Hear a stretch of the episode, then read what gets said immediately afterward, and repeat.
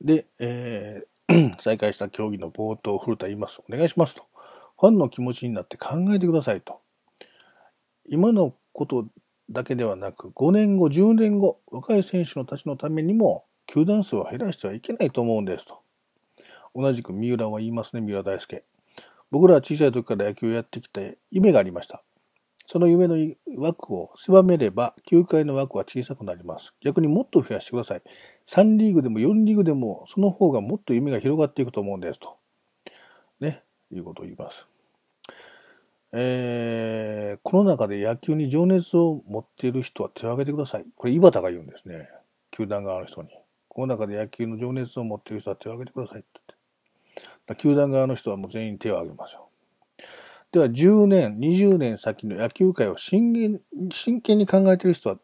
ていうと、みんなまた手を挙げる。それならば、今回の合併に素直に賛成の人はっていうと、手が上がらないんですね。それを見ていた松原氏が口を出します。じゃあなぜと。なんでなんですかと。で、球団側は、情熱は持っているけども、それとこれとは別なんだよっていうことを言うわけですね。古田は言います。僕は近鉄ファンに直接会ってるんです。彼らの思いを簡単に扱えないですよ、と。言いながらも古田はもう涙に暮れてしまうわけです。もうこの後発言できなくなっちゃったっていうんですね。で、その様子を見て、球団側の人がね、古田の様子を見てですよ、松原君と、代わりに話してもらえますか？ということで、松原さんに振ります。えー、で、松原さんももう、思いが込み上げてくるわけですね。もういい加減にしてくださいと。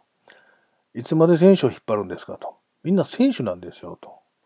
お願いします。スーツじゃなくてユニフォームを着せてやってくださいと。いうことで涙を流しながらお願いします。お願いしますと。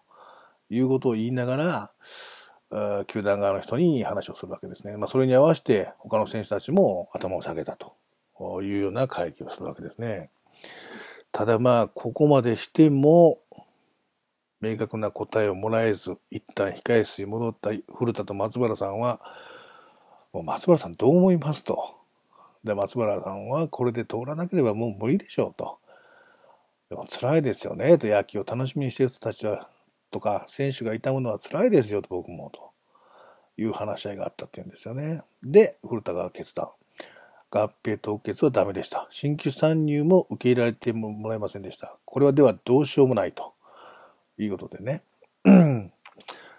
まあ当然他の選手も例えば先ほどのベースターズ鈴木三浦なんかもこれでは選手も納得しないよファンも納得しないよと。あるいは巨人の吉信ですね、高橋由伸。とにかく球団を増やしたくないんだなとかね。うーん、いうようなこともね、話しながら。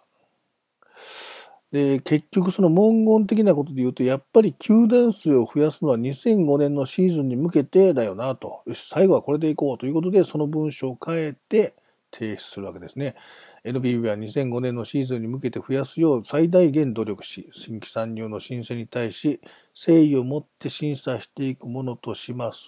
とした合意文書を作成して、球団側に提出するわけですね。えー、そしたら球団側から変えていた文明。2005年に向けてではなくてですね、2005年以降とさせてもらえないだろうかと。これは2005年も含むってことだよ、と。こういうことを言ってくるわけですね。うんで、2005年以降、会見では2005年を含むと言っていいということだけど、もう読売の西なんかも言うわけです。以降って2005年がないのと同じじゃないですかと。ね。じゃあもうこの文章はノーでいいね、ということで、皆さんよろしくお願いしますと、古田はね、言うわけです。えー、選手間の文言で OK の方もいたんですけども、えー、多数決を取った中で、えー、これは脳の判断が向こう出たので、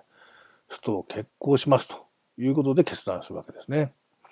で、その場にいた全員で所属球団、関係者等々に手分けして連絡していくんですね。ということで、えー、ストが決まりましたと。9月18日土曜日、9月19日の日曜日、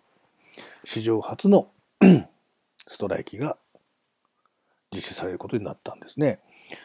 まあ街では号外は配られるですよ。プロ野球スト突入みたいなね。試合中のパリーグの試合中の試合会場で場内アナウンスと掲示板に、えー、選手会のストライキのため9月18日、19日の千葉ロッテ戦、あ、これね、僕ね、この時僕、行ってたんですよ。ヤフー BB に。このストが決まった時。たまたま。で、覚えてたんですよ。これ、あの、ストライキのために、えっ、ー、と、その18、19予定された千葉ロッテ戦が中止になりましたっていうのをね、あの、当時のヤフー BB スタジアムですね。今のホットモット球場ですね。あそこでね、場内アナウンスと掲示板にもその文面が出て、出た瞬間の雰囲気は忘れられないです、僕。あの、歓声もどよめき、どよめきじゃないねな。あれ、どよーっとしたあの、どんよりした雰囲気ね。ああ、ストすんねや、みたいなね。うーん、そうか。何者も一切ピタッと止まった感じの。あの雰囲気は忘れられないんですよ、僕一番ね。この話の時にね。うーん、やったーもなければ、ええー、っていう話もなく。はあ、ストか、みたいなね。雰囲気でしたよ。うん。多分ロッテ戦、その時もロッテ戦やったと思いますよ。あの、帰ってプロ野球ニュース見たら、なんかその時の、僕は球場でそんなに見なかったけど、レフトスタンドにロッテファンが、あスト賛成みたいな、こう、っていうの、え、プラカードじゃないや、なんていうのかな、横断幕じゃなくて、なんかこう、プレートみたいなものを上げてた人が映ってたのも記憶してんねんけどな。まあそういう状況で 決まりましたということですね。えー、9月18日、19日がそれでストになった。で、試合がなかったんですけども、選手会としては、まあ、試合が見られなくなった観客のためにサイン会などね、まあ、サイン会とか、なんかこう、グラウンドに入ってもらっていろんなことしたりと、まあ、ファンサービスっていうのをね、まあ、今までにないようなファンサービスをここで実施するわけですね。できる限りのファンサービスをということで選手たちはやっていくわけですね。ということで、何もしないからストライキなんですけど、まあ、試合をする日にしないということでね、野球が好きで野球に関わり続けた選手たちが野球をしない。野球が好きで野球を楽しみにしている野球ファンが野球を見れない。この2日間にそのことの意味っていうのをね、ちょっと考える時間だったかもわかんないですね。で、えー、このストライキがあった後の9月23日、ストライキ後の初の交渉で妥結するわけですね。えー、ついに球団側が歩み寄ったんですね。NBB は2005年にセパ12球団に戻すことを視野に入れ、新規参入球団の審査を速やかに進めるという約束をしたわけです。えー、古田会見で我々ここで妥結しましたと。新規参入を含め、道を切り開いていただいたと思っていますと。で、磯部も同席してまして、バファローズというチームはなくなりますけれども、僕たちのこの近鉄というチームへの愛着や誇りは絶対に消えませんと。ただ、バファローズファンの皆さん、本当に申し訳ありませんと。涙ながらに語るわけですね。えー、新規参入の道は開けたんだけども、近鉄バファローズ球団というのはここで消滅が決まったということですね。えー、この時のことを古田は後日談で語るわけですね。正直言って、ストの後の態度がガラッと変わりましたと。あれだけ新規参入を拒んでいたのに、もう部屋に入った瞬間、もう審査しようじゃないかと。12球団戻そうじゃないかと。いう具体的なもう交渉前からもかなり変わってきたと。じゃあどうしてあんな風に球団が変わったのかっていうのは不思議やったけれども、まあ、古田としてはこれはもうファンの声だろうと。そのストを支持をしたね、ファンの声だろうと。それが球団側に伝わって変わっていったんだと思ってますよっていうことですね。で、その後、まあ、古田のインタビューがあるわけですけど、そこでプロ野球は変わってたと思いますか？ということで聞かれた古田が、変わったのは変わったと思いますよと。でもまだ変わっていかなきゃならないことはいっぱいあるんですと。球界は残ってもらわないといけないんで、我々はストライキをやった意味とか意義をね、今の子供たちがプロ野球になるとき、プロ野球選手になるときに球団がなくなっているというようなことは避けてほしいし、そしてもっとプロ野球が反映して、日本中の球場でたくさんの試合をたくさんのお客さんが見ているような、そんなプロ野球になってほしいと思いますということをおっしゃるわけですね。うん。近鉄はこれで消滅しました。2リーグ12球団はなんとか回ることできた。球団側に文句など言うような立場ではなかった選手たちの反乱というような言い方も、捉え方もされましたし、えー、これをきっかけに球団とか選手がね、うん、ファンと向き合い始めていったという節目だったかもわかりません。ということで、2005年ですね、50年ぶりの新球団東北楽天ゴールデンイーグルスが誕生したわけで、えー、球団がファンサービスを意識して交流戦も開催していくというような流れがこの後続いていくわけですよ。まあ、そんな2004年の 球界再編騒動初のストライキというのがありましたということなんですね。まあ、これ聞いた方は感じたと思いますが、もう、最初はありきやったんですよ、きっとね。近鉄の あの、まあ、うん、というかな。これはもう正直、次回の念も込めて私言いますが、当時、その2004年、この騒動があった時のことを言うとね、あの、正直言って、近鉄がなくなるっていうことに対して、僕は何とも思ってなかったんです。ああ、近鉄なくなるのかと。思い入れないし、ファンでもないしと。まあ、関西他にも、セリーグの阪神があって、えパリーグにはオリックスもあるし、まあ、何回とかはなくなったけれども、えー、なくなるのかと。まあ、それに対してどうこう。だから、ストをやるって言った時に、そこまで、ん？するの？っていう、まあ、正直言ってね、うん、球界全体のこととか、あるいはその、うん、どういうかな、将来のことなんていうのは、正直考えてなかったです。ね、そんなことじゃいかんのやけどね。ああ、なくなるのか。っていう温度差があったですよ。正直言って。で、ましてや、その、うん、もう一つ言うと、これは言葉選んで言うた方がええんかな。まあ、ストレートによくは最終回やから。オリックスっていう企業が、これは企業の話ですよ。ね、宮内さん、オーナーがですよ。オーナーの話ですよ。選手とかその悪くないですよ。近鉄がそうやって、まあ、経営危機、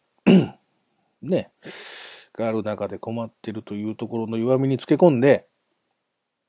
選手を補強したんじゃ、しようとしたんじゃないのかということもあってね、オリックスがほとほと嫌いになったわけですよ。僕はね。で、当時のオリックスはどうやったかってチーム状況で言うとね、大変弱かったんです。えー、っと、借金どれぐらいやったんかな？最終的にはね、このシーズンは、ととととと、あ、49勝82敗、2分け。ボロボロです。お客さんもガラッガラです。うーん、いうような状況でね。で、その、まあ、ヤフー BB スタジアムっていう球場ネーミングライツもありましたけども、その、きえっ、ー、と、ネーミングライツの期限が切れて、また翌年からどっかにスポンサー、ネーミングライツのスポンサーつけなあかん。そのためには、やっぱりある程度強いチームじゃないといかんということも相まってやと思うけども、その近鉄のはそうやって弱ってるという弱みにつけ込んで、関西であるということの弱みもつけ込んで、合併っていうことをね、持ちかけたっていう部分では僕は本当に腹立たしかったんです。正直。だから、ちょっと脱線しますけど、僕はあのファンダンゴの中でもちょくちょく言ってたので長く聞いてらっしゃる方は 覚えてらっしゃるかもわかりませんが、オリックスはよく復刻ユニをやるんですよ。まあまあ、それはね、復刻ユニ、うん、やっていいんですよ。阪急からの流れがあって、オリックス、阪急ブレーブスがオリックスブレーブスになり、オリックスブルーウェーブになりってしてきた系統があるから、阪急の復刻はまだわかるんですよ。今、バファローズの名前を付けてたりとか、近鉄復刻ってやることにね、僕はどうもまだ未だに抵抗を感じるわけですよね。そして近、当時近鉄ファンやった人がオリックスを今応援しているというのを僕はもう一つまだはっきりわからない。まあそれはもういいんですよ。全然いいんですよ。それは、それはあっていいんですよ。応援するチームがなくなってね、えー、その流れを組んだ形になってる、オリックスですから、別に応援してもらって全然構わないんだが、僕がもし近鉄、当時の近鉄ファンやったら、絶対俺オリックスなんか応援するかって僕やったら思うと思うんですよ。これは考え方いろいろあると思いますよ。だからその、このね、合併が、新規参入はあったけども、近鉄が楽天に買収された、売却したまあ、言い方悪いけど、身売りしたという形であればね、そこまで何も思わないかもわかんないし、あれですけど、新規参入はしたんだけれども、分配ドラフトってやるわけですね、今後でね。先にオリックスがプロテクトして、プロテクトから外れた選手を持ってけ、みたいな。そんなね、楽天がですよ、どうなんのっていうことは皆さんご存知の通りですよ。楽天できた時のあの大敗ぶりですよ。そりゃそうなるよって。僕はこの楽天って新しいチームができてホッとした部分はあるけれども、これは10年、20年では優勝できへんやろ、こんなことされたら、と僕は思ったんです。ところが去年、ね、ああやって優勝してたから、僕はあの楽天の優勝っていうのは楽天ファンじゃないけど涙が出たわけですよ。よくぞここまで持っていたと。特に震災なんかもあってですよ。大変な道のりだと思いますよ、楽天にしてみたら球団の歴史としてはね。でもよくぞここまで持ってきたと思って、僕は本当に感動したんです、去年ね。涙したですよ、日本一になった時も。もうとにかく楽天買ってくれと僕は思いましたよ。楽天ファンじゃないけどね。いうのもあるし、で、その分配ドラフトする時も、岩隈、あるいは磯部もそうですよ。オリックスなんかには行きたくないと。これは痛いほど僕は気持ちわかるんだね。そう言ってくれる選手はもっともっても、とさえ思ったです。正直ね、正直言うとね。いうこともあって、あの、まあ、この騒動は一球団が消滅したということだけではなくですよ。その、いろんなね、問題を含んでいるんだろうと思うんですね。で、この10年間で何が変わったのかと。いうことをね、皆さんにもちょっと聞いてみたいと思ったので、あの、Facebook ページの方でね、ちょっと募集した意見があったので、ちょっとそれ紹介させてもらうとですよ。えー、っと、まず、タクちゃんだな。パリーグの集客。10年間で何が変わりましたかっていうところですね。パリーグの集客と。それが物語っていると思います。パリーグ頑張ってると思います。ということですよ。頑張ってますよ。頑張ってる。集客もすごい。今はもう、当時はもうパリーグね、かなり、ああれでしたけど、ダメでしたけど、今はもうパリーグの野球やっぱ面白いですもん。見に行こうと思うのはパリーグの試合です僕もはっきり言って。それから、ごめんなさいね、ラジオネームがわからないので、名字で紹介させてもらうと、伊藤さん。巨人に対するアンチ意識がより顕在化したと思いますと。そうですね。今までも巨人のやり方など、卑劣に感じることはありましたが、ナビツネの発言など、先のね、報道を聞き、私の中の対巨人軍の気持ち、アンチ巨人やね、に火がつきました。こういう人は少なくなかったはずよ。しかし昨今は金満球団が増えているので、プロ野球全体への興味や関心が薄れていく一方ですと。わかります。気持ちはすごくわかります。ね。えー、それから、あ樋口さんだな。あ合併だけがそのきっかけになったか分かりませんが、ファンサービスはかなり充実してきたと、してきてるのではないでしょうかと。野球ファンが野球場に行きたくなるようになってきてると思いますと。ただチケットが高くなったかなと。その代わりファンクラブに入ってると安くなりますせ、みたいな。結局ファンじゃないと行きづらい環境を作ってるように思えるということですね。あとはファンの意識が変わった。うん、ファンがファン目線でしか語ってなかったのが球団目線になってきた。良いか悪いかは別として球団側に理解を示すファンが増えたように思いますと。そしてあれ以降ファンを大切にの機運は高まり、ファンと選手の距離感が縮まったように見えますが、ファン、選手、球団の意識は離れたように感じます。それが見えるくらいオープンになってきたってことも、かもしれないということですね。うん、おっしゃる通りだ。ファンが球団目線で考えることがね、多くなってきました。CS の件もそうですよね。あ儲かる儲からない。極論で言えば、ファンが、球団が儲かる儲からないなんて考える必要は僕はないとやっぱ思って、今でも思っってるんですよ。まあ、考える必要がないというとちょっと語弊があるかもしれんけど。もちろん考えるっていうことはすごくいいことですよ。ね、すごくいいことですけども、そもそも、さっきの古田さんの話じゃないけれども、もっと面白いものを、もっといいものを提供していこうとしなければ、ファンは減っていくんだっていうことですよ。そこにもっと力を入れないと、今いるファンにファンサービスって言っても、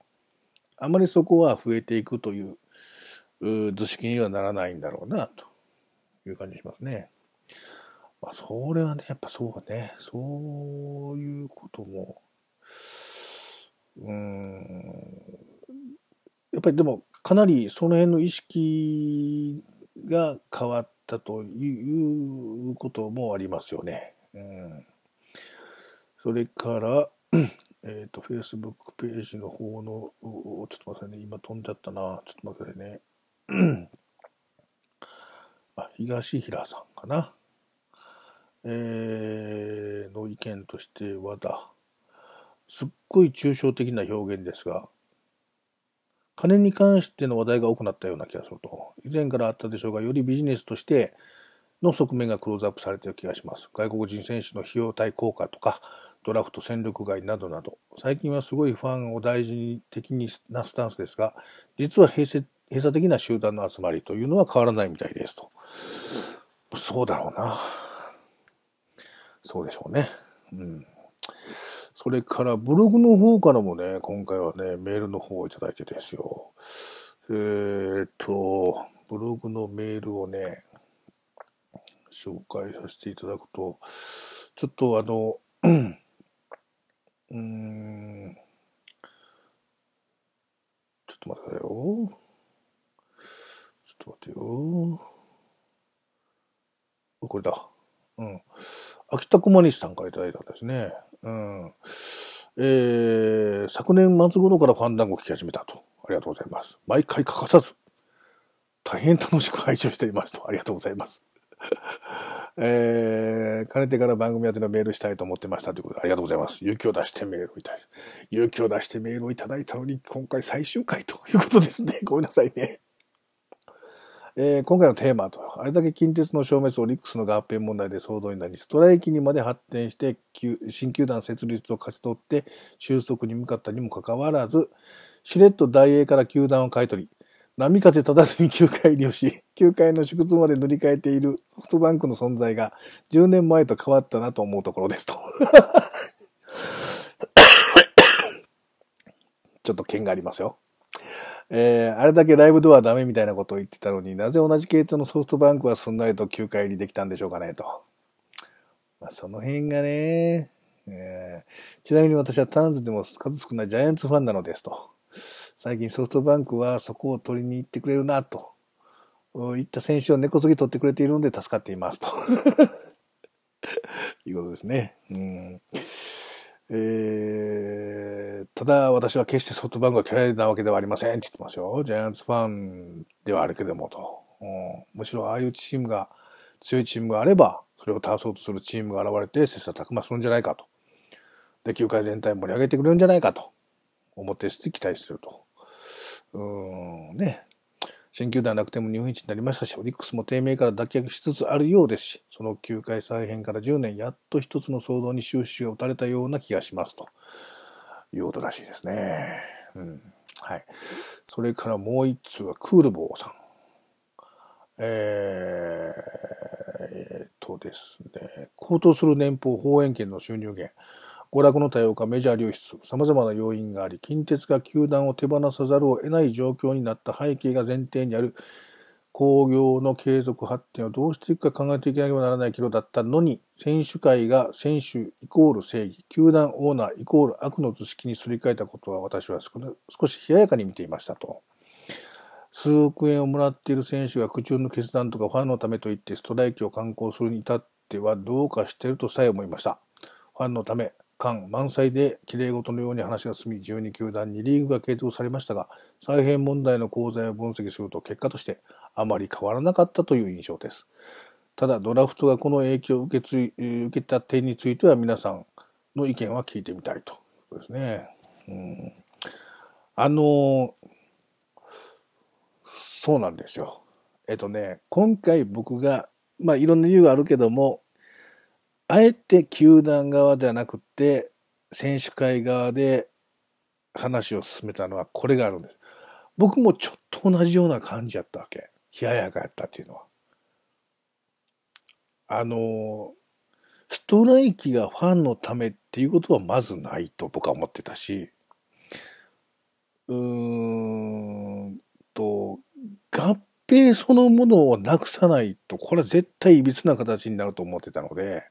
なんかこう論点が違うなというイメージがあったのが一つです。で、もう一つは、ここに書かれてあるように、クルボーさんのメールであるように、選手イコール正義、球団のないイコール悪っていうところですね。この図式っていうのが、これね、マスコミのやり方、報じ方っていう部分もね、やっぱり違和感を感じてたんですよ、僕はね。その図式でぐっと押してきたんでね、その方が盛り上がる、いうこともあったんでしょう、きっとね。けど、それはちょっと違うんじゃないのかなと思ってましたよ。で、あの、まあ、皆さんこういう意見が、まあ他にもいろんな意見があると思うんですけれども、果たしてこの10年間振り返った時にですよ、ね、僕は、あの、基本的に変わってないと思うんですよ。その、この経験をしたことによっての影響っていうのは、例えばファンサービスであるとか、ファンが球団側の目線で考えることも出てきたとか、いろんなものがあったとしても、この問題っていうのは、球界、野球界の構造の問題だと思うんですよ。あの、リーグが管轄してなくて、オーナーが管轄してきたんですね。で、戦後っていうか、まあ、だいぶ前の話でいくとずっと来て、えー、昔のプロ野球はそういう形で発展させてきた。当然、あの、巨人あるいは鍋爪を含めてですけど、が引っ張ってきたっていう野球の球界の歴史はあるんですよ。あるんですよ。これはね、好き嫌いは別としてですよ。それは認めるわけです。あるんですけれども、うん、そのまま来てるので、リーグが何もしてないんですよ。形としてコミッショナーがいてたりとか、えー、NPB っていうのがあるんですけれど、最終的に最初途中であの説明するときに言いますけど、オーナー会議がプロ野球における最高決定機関であるわけですよ。こういうスポーツ界は 世界でもあんまりないんちゃうかな と思うんですね で、これどういうことかっていうと、えー、この親企業が、ああってこそのプロ野球という形がずっと来てる。これが、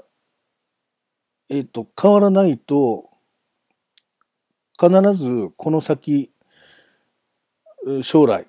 それもそんなに遠くない未来で、同じようにこの今12個ある企業が、球団を手放すという判断を迫られることがきっとあると思うんです。一つや二つじゃなく、こういう経済状況でもありますし、言った時に 何も手を出てないんじゃないかな。これは打ててるかもわかんないですよ。あの、新規参入しやすいようになってるっていう部分はあるかもしれません。最初に払わないといけないお金の部分とかね、減りましたしっていうのはあるけども、どこが入ってもいいというようなことではないということであってもですよ。うーん、そこをね、やっぱりね、変えないことには今度同じことがあったときに、それぞれの思惑があるわけですから、今さっき僕オリックスを悪く言いました。宮内さんのこと悪く言いましたけど、じゃあお前同じ立場の時にどう考えるかって言ったら、そういうこともやっぱり考えると思いますよ。この仕組みがいけるんだったら、今の仕組みでいけるんだったら、困ってるところに手差し伸べるような形にして、合併しようか？と。お前んとこの使ってほしい球場使おうか？みたいなね。ああ、助かりますわ、それって。それは大変なとこは言いますよ。おそらく。それで、ね、ファンがそっち行ってもらって、そっちの、どういうかな、あ部分も、どういうかな、えー、軽減されるんであればね、抵抗が軽減されるんであればね、いうようなこともある。ので、えー、近い将来、そんなに遠く、まあ、近い将来で言うと2、3年後みたいになるけど、まあ、遠くない未来にそういうことが必ず起きてくると思うので、その時にね、じゃあ僕たち何ができるのかっていうところの話をね、あの、今回、これを聞いてくれた人たちには、少し考えといてもらいたいんですね。この10年っていうのを節目にして。僕は10年前何にも考えてなかったから、自分のことしか考えてなかったし、当時は阪神ファンでしたから、まあ、阪神あるし、みたいな とこでしたよ。パリーグ見たいと別に思ってなかったし、と。ね。いうののとこでしたけども、あの、それじゃやっぱりいかんのです。きっとね。いかんのですよ。いうことで、えー、近い将来、必ずこういう問題がもうもう一度二度と出てきますからね、二度三度出てくると思うので、その時に僕たちが何ができるのか、球団側のことを考えて発言するということももちろんいいけれども、もっともっとこう、大きなくくりで 自分の応援している球団がどうかなんてことではなく、プロ野球っていう一つの、一つのコンセンコンテンツとしてね、魅力あるものにしていきたいよね。なってもらって発展していきたいよね。っていうことですよ。いうことを基準にいろいろ物事を考えていきたいし、そういうマスコミの先導とか、さっき言ったよね、そういう選手が善、球団が悪みたいな構図に乗っからずに、ちゃんと自分で見て判断してやっていきたいな、というふうに思います。まあちょっと、抽象的な言い方になりましたけどね。うん。これは10年経ったということでですよ。節目として、ま、ちょっと考えてもらえればな。まあ別に考えなくていいんですけどね。何やねん、それと。考えなくてもいいけども、そういうこともね、ちょっと考えたことがあっていいんじゃないかというふうに思います。いうことです。で、えー、この旧外再編騒動を振り返って、将来、来たるべき。だから何もない時にね、やらないとダメなんですよ。これ、なんかあってね、そういう、うん、困ったことが出た時にね、すぐなんかやれって、これは無理やから、喉元過ぎればみたいな感じで、なんか何もしてない状態が10年続いたんじゃないかと僕は思ってるわけですよ。そうではなくてね、今12球団でやれてる。ね。まあ、できたらこの12球 ,12 球団守っていきたい。守っていった上で発展したら14球団、16球団って増えていくかもわかんない。増えてもやっていけるような休暇になるのかもわかんないけれども、何もない時に、えー、そういった形でね、えー、やってほしいという声をね、上げていくっていうことも大事だと思うんです。えー、あの、まあ、これ最終回なのでいろんな話もしていこうかなと思うんですけど、このファンダンゴ、まあ、シーズン4、これで終わりますけれどもね、えー、っとね、去年、おととじゃもっと前か、3年前かな？あるね、スポーツ関係者、野球じゃないんですけど、まあ、OB の方、まあ、はっきり言うとラグビーですよ。ラグビーの OB の方とちょっとゆっくり話する機会があったんですね。でその方といろんな話をしていった時に、まあ、そのスポーツがやっぱりもっともっと発展してもらいたいという話の中でね彼が僕に言ってくれたのは 例えば、まあ、野球、まあ、サッカーもそうですし野球なんかそうですよね僕はまあ野球好きやってことはご存知だったので野球がねいろんなところで野球する、野球の話をするファンの人が多いと。まこのファンダンゴだからもそうですよね。いろんな野球の話をする人が多い。で、そういうことでないとメジャーなスポーツになっていけないんだと。ラグビーをあっちこっちで聞けるような状況になりたいんですよと話す。その話の内容が合ってる合ってないじゃなくて、そのラグビーの話をしてる人たちが増えるように努力せないかんと。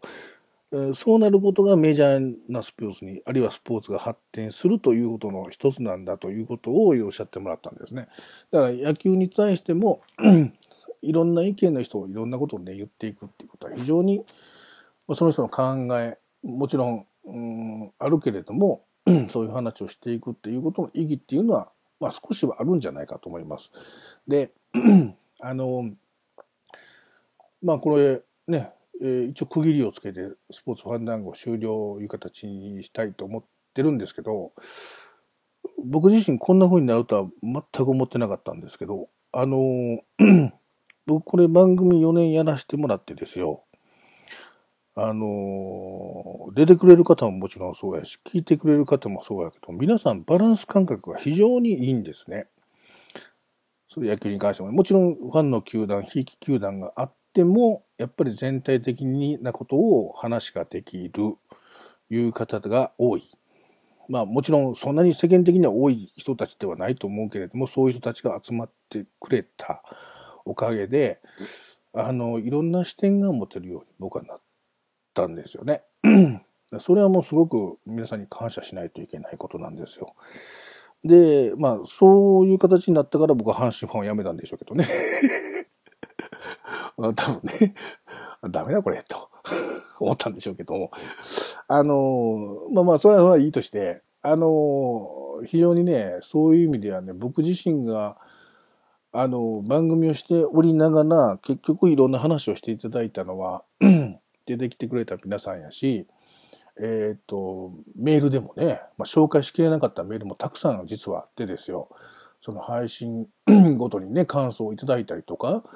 あの、いい点も悪い点も含めてですよ。いろんな意見たくさんいただいて、僕本当に感謝してます。まあ、この場をお借りしてになりますけどね、本当はね、皆さんに会ってね、あの、お礼をしないといけないような感じですけども、本当に、あの、ありがとうございました。非常に勉強になりました。楽しかったし、勉強になったですね。